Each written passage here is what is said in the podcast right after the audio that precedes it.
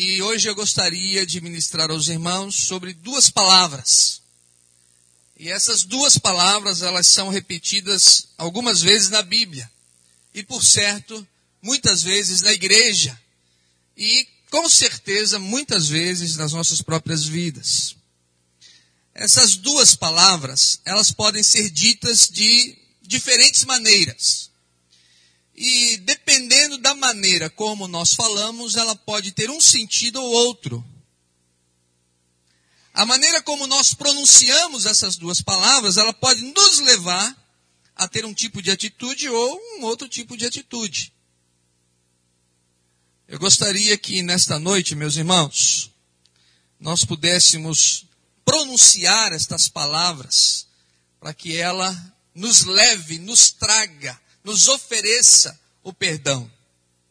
Porque às vezes estas mesmas, estas mesmas palavras podem nos levar a um afastamento maior de Deus. Pequei, e agora? Então nós vimos que quando pecamos, três coisas acontecem. Primeiro, nós nos afastamos de Deus. O profeta Isaías diz que os nossos pecados nos separam de Deus. Assim que Adão pecou, ele foi colocado lá de fora do jardim do Éden. Quando Jesus morreu na cruz, morreu sozinho, porque ele levava sobre si os nossos pecados, e por isso Deus não podia se aproximar dele. Segunda coisa, quando nós pecamos, nós nos tornamos escravos do pecado. João diz que quando pecamos, nos tornamos escravos do diabo. Isso é, quando você peca, você fica amarrado com ele. E você precisa então saber disso para que não brinque com o pecado. E em terceiro lugar, nós vimos que Hebreus capítulo 12 diz que quando pecamos, nós ficamos debaixo, sob a disciplina de Deus. Então Deus nos corrige como um pai corrige o filho. E às vezes a mão de Deus é muito pesada, não é? Às vezes a mão de Deus é muito pesada. E aí nós sofremos demais porque porque estamos debaixo da disciplina de Deus. Mas assim como nós, como pais, corrigimos os nossos filhos porque queremos vê-los melhorar, queremos vê-los crescer, assim Deus também faz conosco. E para que possamos ter a nossa vida restaurada, é preciso que haja confissão de pecados. Então, todas as vezes em que precisamos de uma restauração de Deus, é preciso que haja arrependimento e confissão de pecados. E eu gostaria de hoje à noite mostrar alguns exemplos bíblicos. Alguns exemplos de pessoas na Bíblia que disseram assim: Eu pequei. E quais as atitudes reais dessas pessoas ao pronunciarem essas palavras? Quais as consequências que houveram para essas pessoas por elas terem dito: Eu pequei? Então escreva aí, coloque esse título Anote os exemplos bíblicos e procure se desenvolver. Primeiro exemplo, anote aí. É o exemplo de Faraó do Egito. Faraó do Egito era um tirano. Ele estava subjugando o povo de Israel. Ele estava obrigando os israelitas a construírem duas grandes cidades, Pitom e Ramsés, com um trabalho escravo. E o povo estava sofrendo, e os filhos também estavam sofrendo muito. O povo estava sendo oprimido pelo farol do Egito. O povo de Israel já estava lá há mais de 400 anos.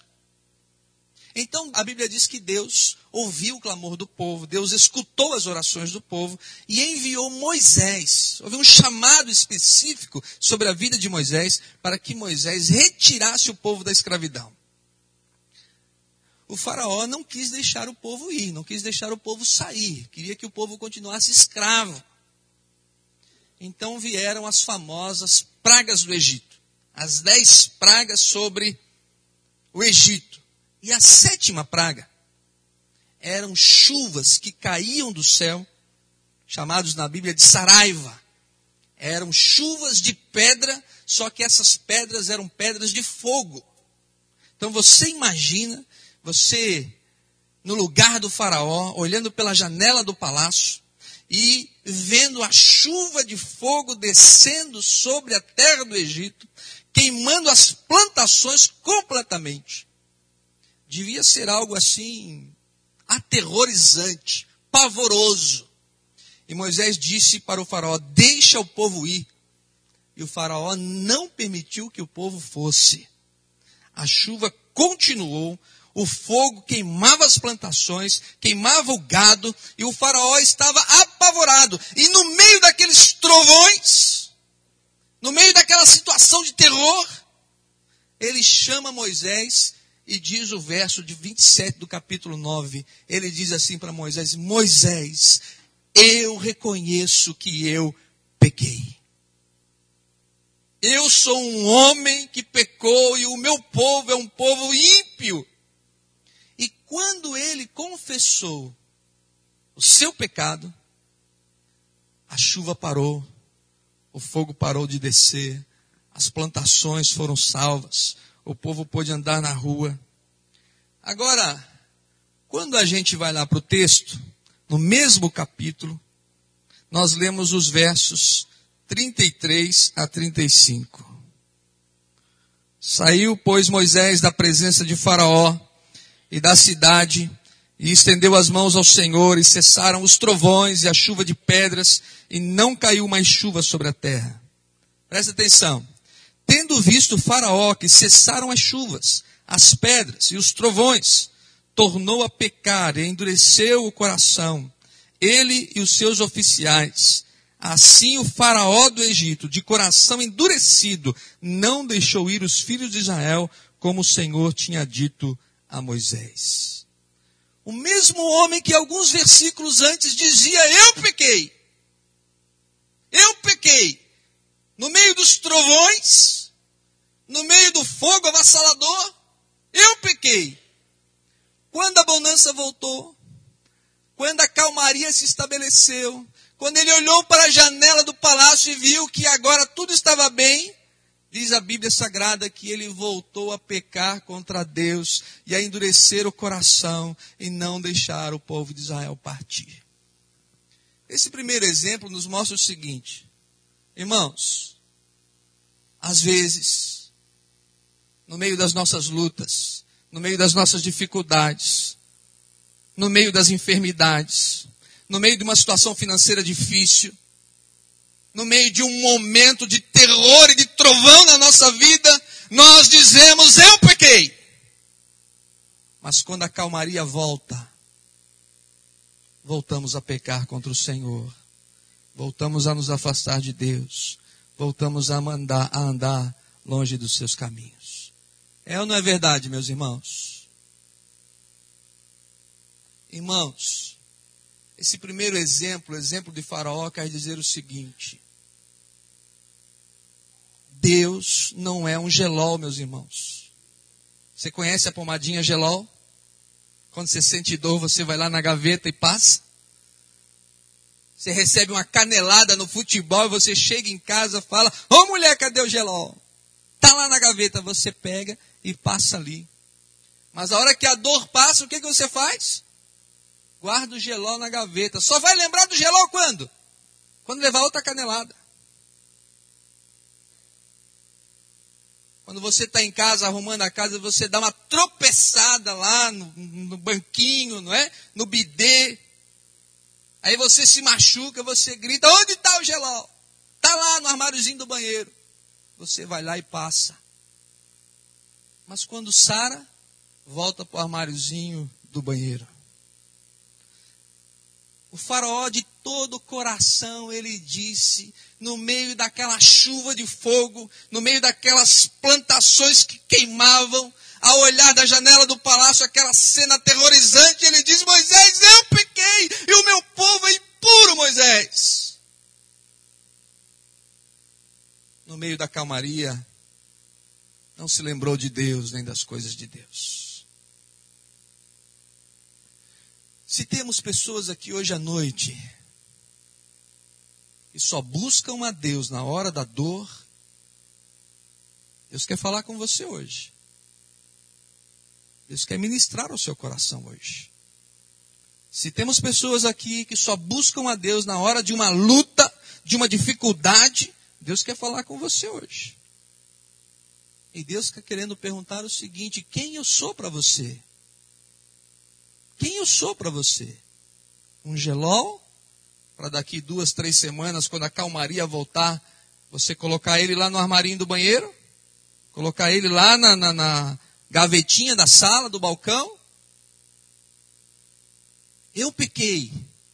Não pode ser com o coração endurecido, com o coração que não compreende Deus, nem as coisas de Deus. Eu pequei precisa ser dito de uma outra forma e de uma outra maneira. Segundo exemplo, é o exemplo do rei Saul. Tá lá em 1 Samuel capítulo 15, verso 24. Saul tem uma batalha contra os amalequitas. E os amalequitas eram um povo terrível, inimigos de Israel. E Deus diz para Saul assim: Saul, você precisa lutar contra os amalequitas. E quando você for na batalha, eu te darei os amalequitas na tua mão. E tu terás vitória sobre esse povo inimigo. Mas quando tu tiveres ganho a batalha, não pegarás para ti nada dos despojos. Isso é, nada que sobrar na batalha, nenhuma capa, nenhum vestido, nenhuma espada, nenhuma arma, nenhum boi, nenhuma ovelha. Não trarás para dentro de Israel nada desse, po desse povo, porque estas coisas para mim são imundas. Saul foi para a batalha. ganhou a guerra. Deus foi fiel com ele. Ah, mas quando ele viu lá uma capa bonita, ele não resistiu. Quando ele viu um boi gordo lá, ele falou: Nós temos que levar esse boi. Quando ele viu umas ovelhas, ele pensou: Ah, essas ovelhas nós temos que levar. Como é que vamos deixar isso aqui? Pegou os despojos que ele pôde pegar juntamente com o povo e levou para Israel quando Samuel, o profeta, ouviu as ovelhas e ouviu os bois, ele disse para Saul: "Que é isso que estou ouvindo?" E Saul então diz assim: "Eu pequei." Sabia muito bem o que o Samuel ia dizer para ele. Deus falou para você não pegar dos despojos, e você não resistiu e pegou. Então Saul diz assim: Eu pequei. Irmãos, Saul é um destes homens que ora ele está no meio dos profetas, ora está no meio das feiticeiras. Se você ler a história de Saul, você vai ver que ora ele engrandecia a Davi, outras horas ele mandava os soldados buscar Davi porque queria matá-lo. Ora era alguém que exclamava sua devoção a Deus, Outras horas era alguém que ia lá buscar conselhos de bruxas. Davi não tinha um coração insincero. Quando foi confrontado por Samuel, ele disse assim: Eu peguei esses despojos porque fiquei com medo do meu povo. Porque o povo queria pegar, então eu não tive como dizer não. Fiquei com medo do povo. Quando Samuel apertou um pouquinho mais, ele disse assim: Não, esses bois e essas ovelhas eu trouxe porque quero fazer um sacrifício para Deus. Aí Samuel diz para ele a famosa frase que às vezes nós usamos nesse capítulo: Deus tem mais prazer em quê? Em obediência do que em sacrifícios e holocaustos. Deus não tem prazer em sacrifícios e holocaustos. Deus tem prazer na obediência. Tudo que Saul falou foi com insinceridade no seu coração. Ele queria dar um jeitinho, queria enrolar o profeta Samuel. E pensou ele que podia enrolar a Deus. Deus me disse para não pegar nada. Deus me disse para não trazer nenhuma ovelha, nenhum boi. Agora que eu trouxe, sabe o que eu vou fazer? Eu vou oferecer tudo para Deus. Deus falou para ele: Eu não quero sacrifício, não quero esses bois, não quero essas ovelhas, não quero holocaustos. Porque para mim é muito mais importante a obediência do que esses sacrifícios. Irmãos, esse exemplo de Saul, ele quer dizer o seguinte para a gente. Eu posso dizer, eu pequei. Mas se eu não tiver profundo desejo no coração de obedecer a Deus, os princípios de Deus, os mandamentos de Deus, não tiver sinceridade no coração, esse eu pequei aí não tem muito valor não. Sabe o que Samuel disse para ele? Hoje o teu reino foi tirado de ti, e o Senhor vai dar a outro. E realmente deu, quem assumiu o trono foi Davi. Hoje o reino foi tirado de ti, porque não tivesses um coração sincero na minha presença. Nós temos que fazer uma opção, porque Deus nos deu esse livre-arbítrio. Quem nós queremos servir? Quem nós realmente servimos? Houve um irmão, essa história é verdadeira, que jogou no bicho, e é jogo de azar, e ganhou. Mas o coração pesou. O coração pesou. E ele veio falar para o pastor: Pastor, eu joguei no bicho. E pastor, eu ganhei. Mas pastor, Deus colocou no meu coração de doar todo esse dinheiro para a igreja. E o pastor disse: Não. Deus não tem prazer em sacrifícios. Deus tem prazer em obediência. O princípio da obediência é você não jogar. Agora não vem aqui tentar dar um jeitinho para tentar agradar a Deus, não. Não vem para cá dar um jeitinho para tentar usar esse dinheiro de jogo, jogo de azar, para tentar agradar a Deus, não. Você precisa estabelecer um princípio na sua vida. Irmãos, nós não podemos adorar dois senhores.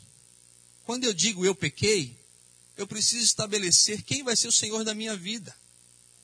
Eu sirvo a Deus, você serve a Deus, é a Deus que servimos, é a Ele que queremos glorificar, então é a Ele que nós vamos procurar obedecer.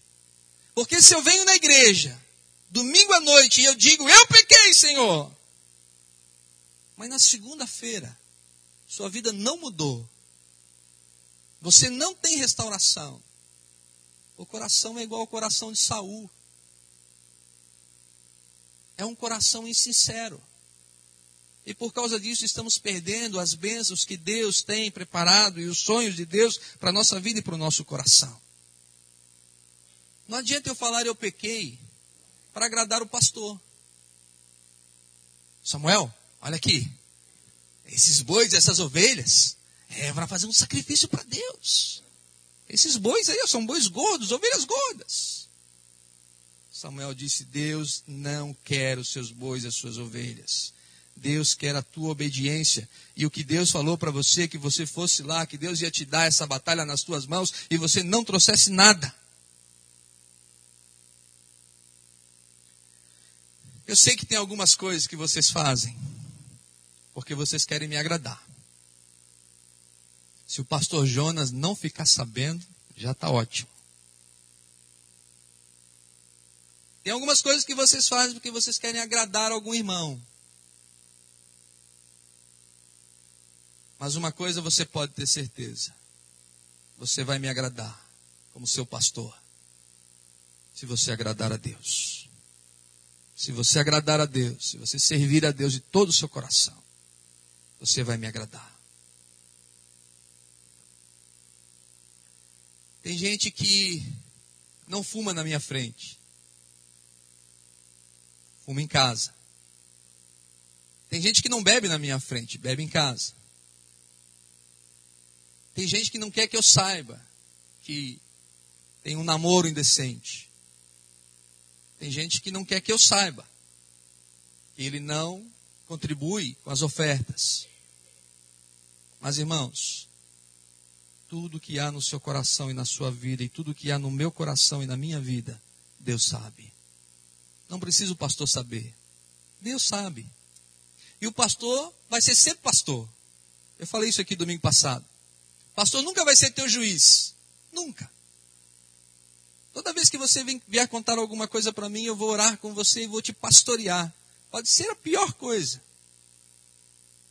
Mas Deus vê o seu coração e sabe da intenção do seu coração, assim como sabe da intenção do meu.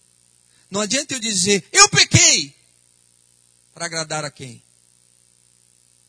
Não adianta ter o coração insincero. Quando eu falar eu pequei, tem que ser de uma outra forma. Nosso terceiro exemplo é Judas, o traidor de Jesus. Lá em Mateus capítulo 27, verso 4, ele diz: Eu pequei. E ele sabia que tinha pecado.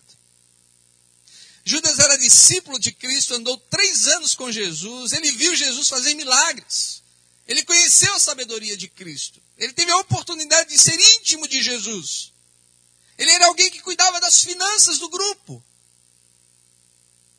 Mas quando Jesus começou a falar de que iria morrer na cruz, de que iria entregar sua vida em resgate de todos, queria derramar o seu sangue. Ele falou: opa, estou fora. Eu quero a liberdade de Israel. Eu não quero que Jesus morra. Toda a esperança que eu tinha em Cristo vai por água abaixo, porque nós esperávamos ele como um rei libertador.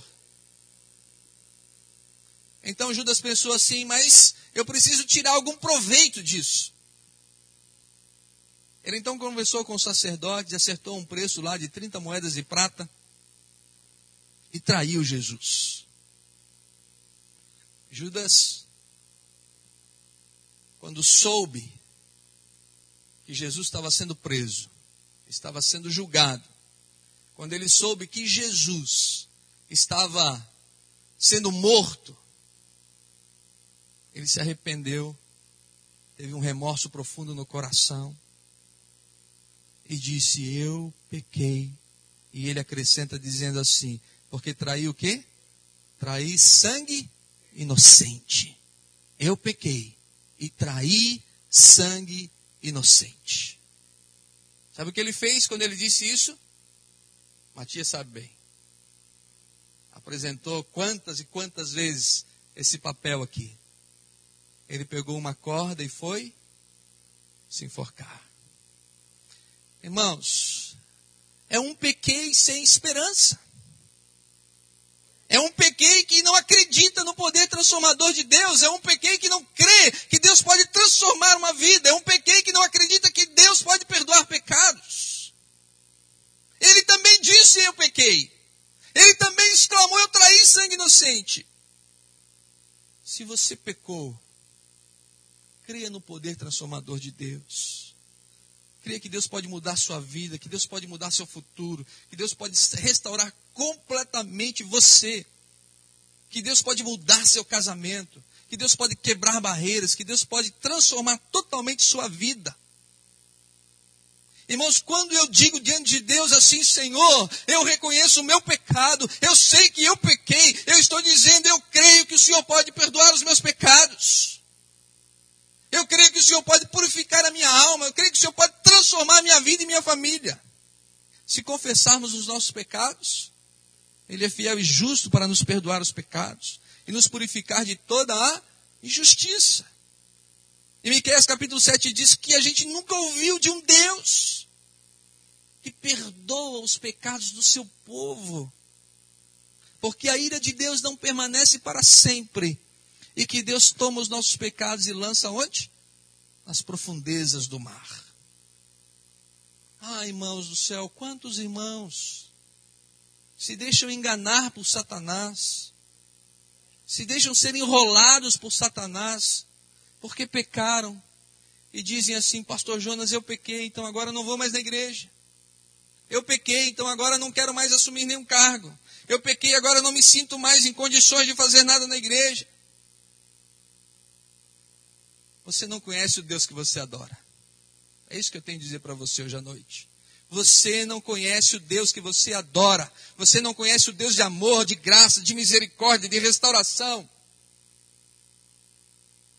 Quando eu digo eu pequei, não pode ser um pequei da desesperança, da falta de fé, da falta de crença. Quando eu digo eu pequei, eu estou dizendo, Senhor, eu pequei, reconheço o meu pecado, mas eu sei que tu és poderoso para transformar a minha vida. Eu sei que tu és poderoso para me dar um novo futuro. Vou contar para vocês uma história verídica. Ouvi do pastor Russell Shedd, semana passada. ele esteve na Romênia e conheceu um moço. Um moço que pecou gravemente. Gravemente. Reconheceu o seu pecado. Ficou com a vida totalmente destruída. Família o abandonou. Mas ele foi para a igreja, aceitou a Cristo no coração, foi transformado. E esse moço disse assim: Senhor, eu tenho experimentado na minha vida todo o teu poder e a tua graça. O Senhor tem mudado a minha vida. Mas eu preciso que o Senhor agora me dê uma esposa. Porque eu sou um homem só, perdi toda a minha família por causa do meu pecado. E ele contando que foi numa igreja, foi numa outra igreja, mas não encontrou alguém que pudesse gostar dele, porque muitas pessoas sabiam quem ele era, conheciam o seu passado. E as pessoas que se aproximavam dele não vingava nenhum relacionamento. Então um dia na igreja onde ele era membro, ele orou e teve a corajosa atitude de fazer uma oração impressionante. Ele disse assim: Senhor,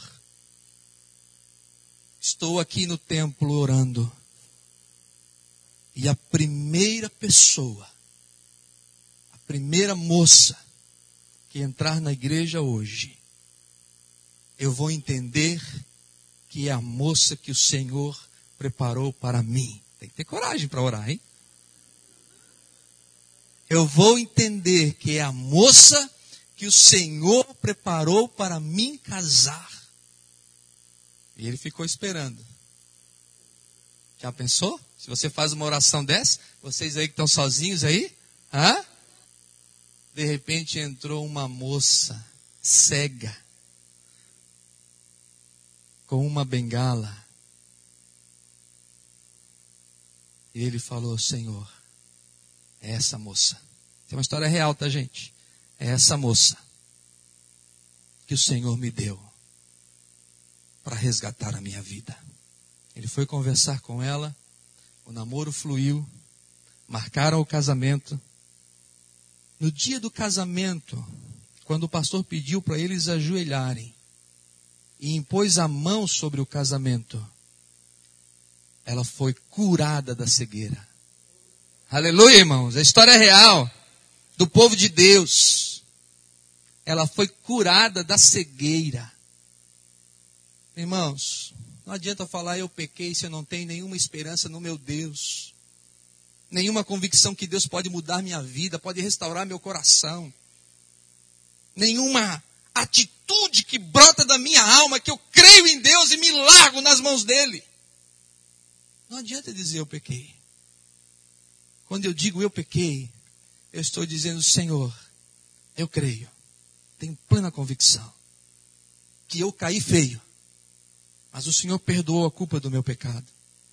E o meu futuro tem coisas que eu nem posso imaginar. Porque o melhor da nossa vida ainda está por vir, ainda está por acontecer. Outro exemplo. O exemplo do rei Davi. 2 Samuel capítulo 12, verso 13. Ele diz: Eu pequei. E lá no Salmo 51, verso 4, ele diz, falando sobre o mesmo assunto: Pequei, Senhor, contra ti. Contra ti somente pequei.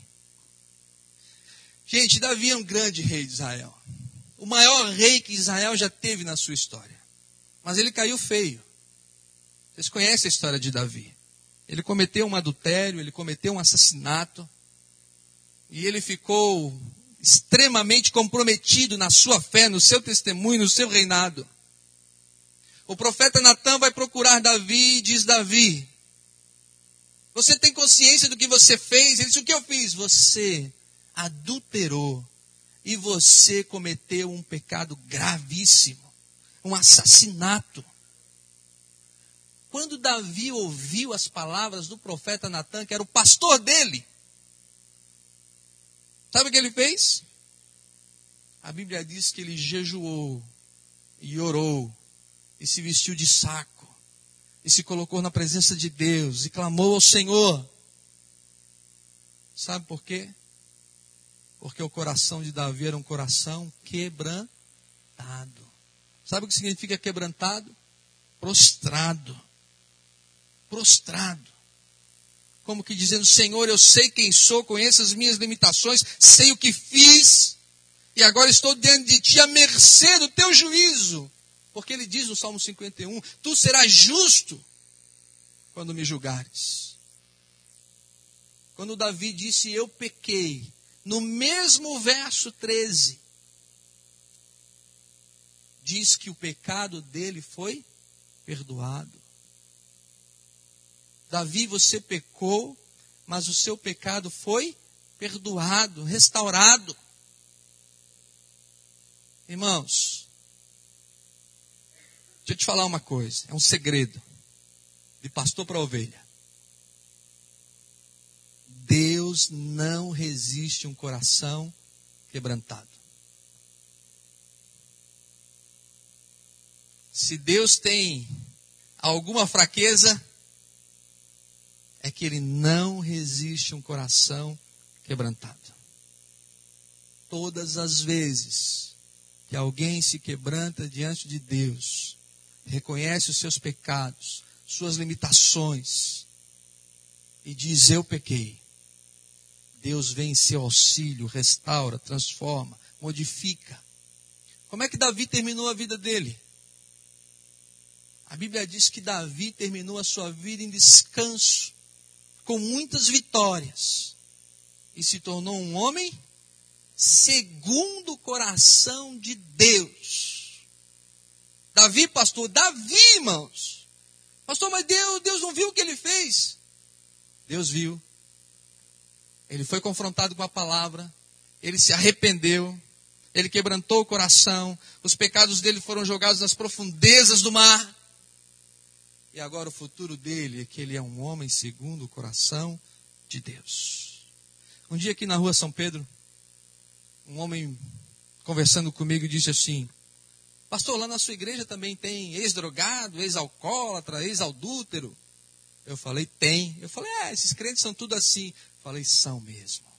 Tudo gente transformada, abençoada, restaurada pelo Senhor Jesus, amém? Amém. É tudo gente assim, gente que foi alcançada pelo poder de Deus. Gente que foi alcançada pela misericórdia do Senhor, porque se quebrantaram diante de Deus. Esse é um pequeno que vale a pena. Esse é um pequeno que transforma. Esse é um pequeno com sinceridade. Esse é um pequeno que provoca uma ação de Deus sobre a nossa vida. Porque é um, é um eu pequei com o coração quebrantado na presença de Deus. Último exemplo. É o filho pródigo. Lucas 15, 18. Ele diz também: Eu pequei. Você lembra da história do filho pródigo? Ele tinha tudo na casa do pai. O pai era um homem rico, possuía muitas posses, tinha um bom dinheiro. Na casa do pai ele tinha do bom e do melhor. Tinha roupas bonitas, um anel da família no dedo, bons calçados. Mas um dia ele disse assim: Pai, estou cansado aqui dessa vida. Quero a minha parte em dinheiro, da minha herança, o que o Senhor tem para mim, o que um dia o Senhor vai dividir comigo, eu quero agora. Ele pegou aquele montante que lhe cabia como herança, saiu da casa do pai, gastou tudo em farras, festas, mulheres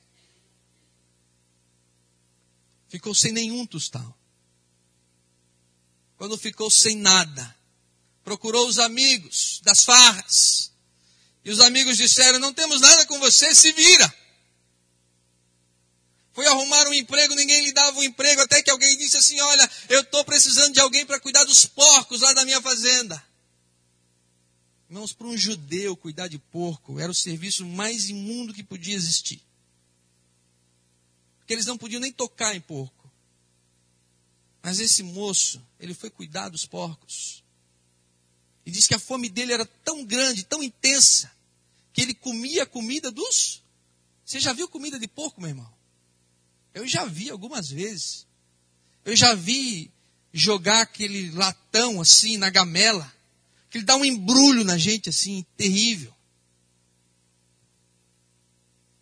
Mas aquele moço estava numa necessidade tão grande, num lugar tão inferior, tão humilhado, tão subjugado, tão escravizado do pecado. Ele comia para se manter aquelas bolotas que os porcos comiam. E quando ele estava lá comendo, maltrapilho, descalço, sem nada, a Bíblia diz que ele caiu, caiu em si. Caiu em si, é, ele fez uma reflexão, ele viu um lampejo, um desejo colocado ali pelo Espírito Santo de Deus. Ele olhou para si, para a sua situação, e ele disse: Vou voltar para a casa do pai. Ele levantou-se, provavelmente pediu comida, andou com mandarilho, custou a chegar. E enquanto ele ia caminhando para a casa do pai, a Bíblia diz que ele ia ensaiando. Ele disse: quando chegar lá, eu vou dizer, pai, eu pequei contra ti. E pequei diante do céu. E já não sou digno de ser chamado teu filho. Mas, pai, deixa eu ficar na tua casa como um jornaleiro, isso é como um serviçal. Como teu filho não tenho mais condição de ser porque eu gastei tudo que eu tinha. E ele foi. Quando ele chegou perto da casa do pai, talvez ele pensou em desistir, talvez pensou em ir, pensou em desistir de novo. Mas tinha uma coisa que ele não sabia, presta atenção. Todos os dias, o pai ia até o caminho por onde o filho tinha partido e dava uma olhada para ver se o filho não estava voltando. Todos os dias o pai ia lá e olhava para ver se o filho não estava voltando. E um dia ele olhou e viu um maltrapilho vindo. Um homem moribundo, sujo, mal vestido, descalço. Talvez cabeludo, talvez barbudo, talvez muito diferente daquele filho que saiu de casa com as suas boas roupas. Mas quando ele olhou bem e viu que era o filho, ah, ele não se conteve. O pai foi na sua direção e ele disse: Pai, pequei contra ti. Já não sou digno de ser chamado teu filho. Mas o filho nem acabou de falar. A Bíblia diz que o pai o o pai o abraçou, eram abraços de misericórdia, e o pai o beijou, eram beijos de graça. E o pai lhe disse umas palavras, eram palavras de amor. E disse, filho, entra, vem para a casa do pai. E falou para os empregados, tragam uma roupa nova e coloquem nele. Tragam o anel da família, ele está sem o anel da família. Coloca no dedo dele, coloca sapatos nele. E olha, vai matar o cabrito lá, a ovelha que nós estamos guardando, a melhor que nós temos. E dá uma festa. Porque esse meu filho estava perdido e foi achado. Amém, irmãos? Você conhece o Deus que você adora, meu irmão? Você conhece o caráter do Deus que você adora? Você conhece as virtudes do Deus que você adora? Se você conhece, você não pode dizer um pequei com insinceridade, um eu pequei sem esperança, um eu pequei sem fé, que Deus pode transformar completamente sua vida. Porque antes que você diga eu pequei, Ele já está dizendo, filho, vem. Volta para a casa do pai, porque na casa do pai tem boa comida, irmãos. Na casa do pai tem vestimentas, na casa do pai tem calçados, o pai tem provisão.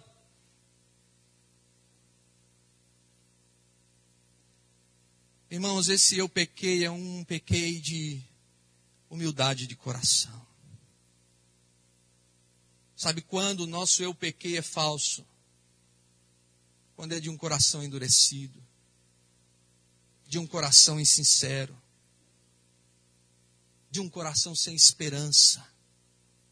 Mas quando é um eu pequei de coração quebrantado, quando é um eu pequei de coração humilde, acredite, Deus tem abraços para você, beijos para você, uma nova vida para você, novas roupas para você. E você precisa experimentar isso no seu coração e na sua existência. Irmãos, eu também já tive que dizer algumas vezes eu pequei. E por certo vocês também. Mas ao longo dessa minha caminhada com Deus, eu tenho aprendido uma coisa. Eu adoro um Deus de amor e de graça. E só não recebo a restauração dele quando eu me mantenho orgulhoso, prepotente, insubmisso, com falta de humildade e quebrantamento no meu coração. Por isso que para concluir eu quero perguntar assim: se eu fosse dar para mim e para você a oportunidade de colocar ali embaixo, também o eu pequei. Que tipo de coração você tem? Um coração endurecido como o do faraó, que disse eu pequei, mas continuou pecando? que falou: O meu pequei na hora do trovão e do fogo, da saraiva. Mas quando a calmaria voltou, ele voltou a desobedecer a Deus? Ou quem sabe um eu pequei como do rei Saul, que era insincero, ora estava no meio dos profetas, ora no meio das bruxarias, ora adorando a Deus, ora querendo matar Davi. Ou se a gente pudesse colocar ali o eu pequei como de Judas, que não teve nenhuma esperança no eu pequei dele, ele foi e enforcou-se. Ou nós vamos colocar ali um coração quebrantado como o de Davi, que caiu feio, mas foi restaurado pelo Senhor. Ou quem sabe um eu pequei, como filho pródigo, que recebeu do Pai por causa da sua humildade tudo aquilo que o pai um dia sonhou para ele. Irmãos, eu queria que aí no seu coração você lembrasse da mensagem de domingo passado e da mensagem de hoje. E você começasse a lidar com os seus pecados, assim como eu com os meus, de forma diferente. Primeiro olhando para você e sabendo quem você é. E depois olhando para o Deus que você adora, o Deus que você serve e sabendo quem Ele é. Porque se você conhecer você mesmo, você vai conhecer suas limitações, suas fraquezas, suas mazelas, suas dificuldades de sozinho caminhar com Deus. E se você olhar para Deus e saber que Deus é um Deus de graça, de misericórdia, de poder, de esperança, de restauração, você vai poder entregar toda a sua vida a Jesus e viver uma vida transformadora e abençoadora. E o diabo nunca mais vai acusar você, porque sua vida foi restaurada pelo Senhor. Amém? Vamos ficar de pé e vamos cantar quebrantado o coração? Então vamos orar, irmãos. Depois a gente canta. Feche os seus olhos. Nós ainda temos alguns minutos para o culto acabar. Você que está em casa ouvindo pela internet, ore ao Senhor agora. Feche os seus olhos. Aí no seu quarto, na sua sala, no seu escritório. Você que está ouvindo pelo CD essa palavra, no seu carro, aí na sua casa. Quebrante-se diante do Senhor agora. Meus irmãos, todos pecamos. Foi o que ouvimos domingo passado, porque é assim que a Bíblia ensina. E agora, meus irmãos, que tipo de eu, eu pequei nós vamos falar? Como vai ser a nossa oração diante de Deus? para dizer: Eu pequei.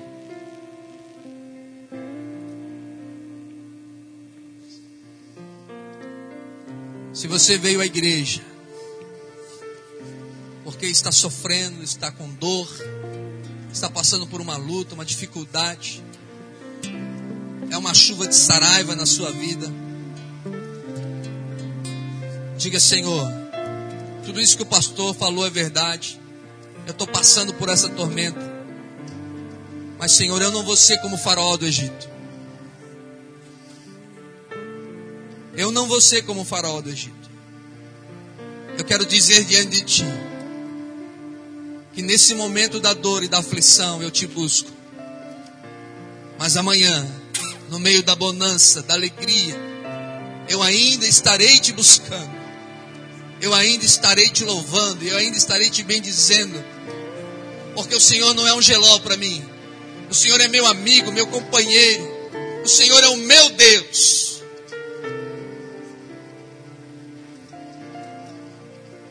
Como vai ser o eu pequei hoje à noite na nossa vida?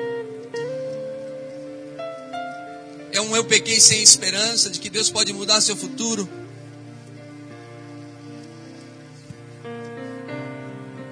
Ou é um eu pequei para dizer, Senhor, eu caí feio, mas eu creio no teu poder, na tua restauração. Eu creio que o Senhor faz coisas incríveis. Eu quero me largar nas tuas mãos, eu quero me lançar, ó Deus, completamente no teu colo, sob a tua proteção. Eu quero confiar na tua bendita mão sobre a minha vida. Eu quero entregar o meu futuro diante do Senhor, porque eu creio em nome de Jesus que o melhor da minha vida ainda está por vir, ainda está por acontecer. Mas essa pergunta só eu posso responder. Essa pergunta só você pode responder. Senhor Deus, tem misericórdia de nós. Que teu Espírito Santo, ó Deus, mova o nosso coração. Para que o nosso eu pequei seja um eu pequei de atitude. Que nos leve a nos aproximarmos do Senhor e a vivermos tudo aquilo que o Senhor tem para nós. Você sente que o Espírito Santo de Deus move você, toca você. E você quer consagrar a sua vida a Deus. Você quer voltar para a casa do Pai, quem sabe você está longe. Você quer voltar, volte com humildade, com quebrantamento.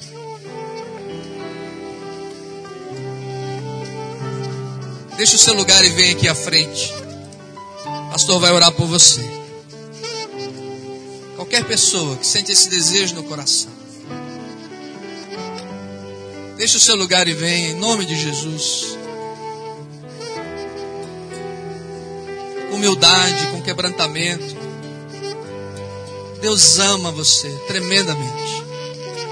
Tremendamente.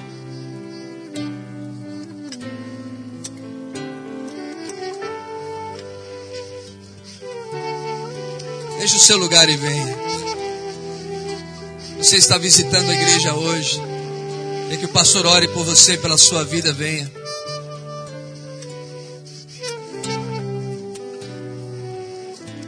Você tem algum aprisionamento maligno, alguma opressão maligna, vem em nome de Jesus.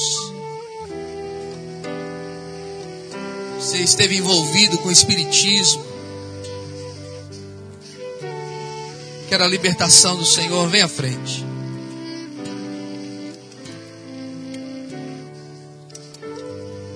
precisa de restauração, de cura, vem à frente em nome de Jesus.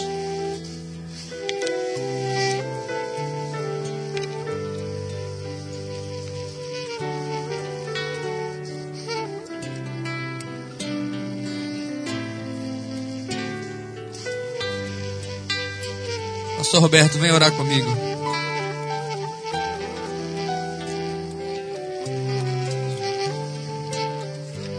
É só você e Deus. É uma decisão pessoal.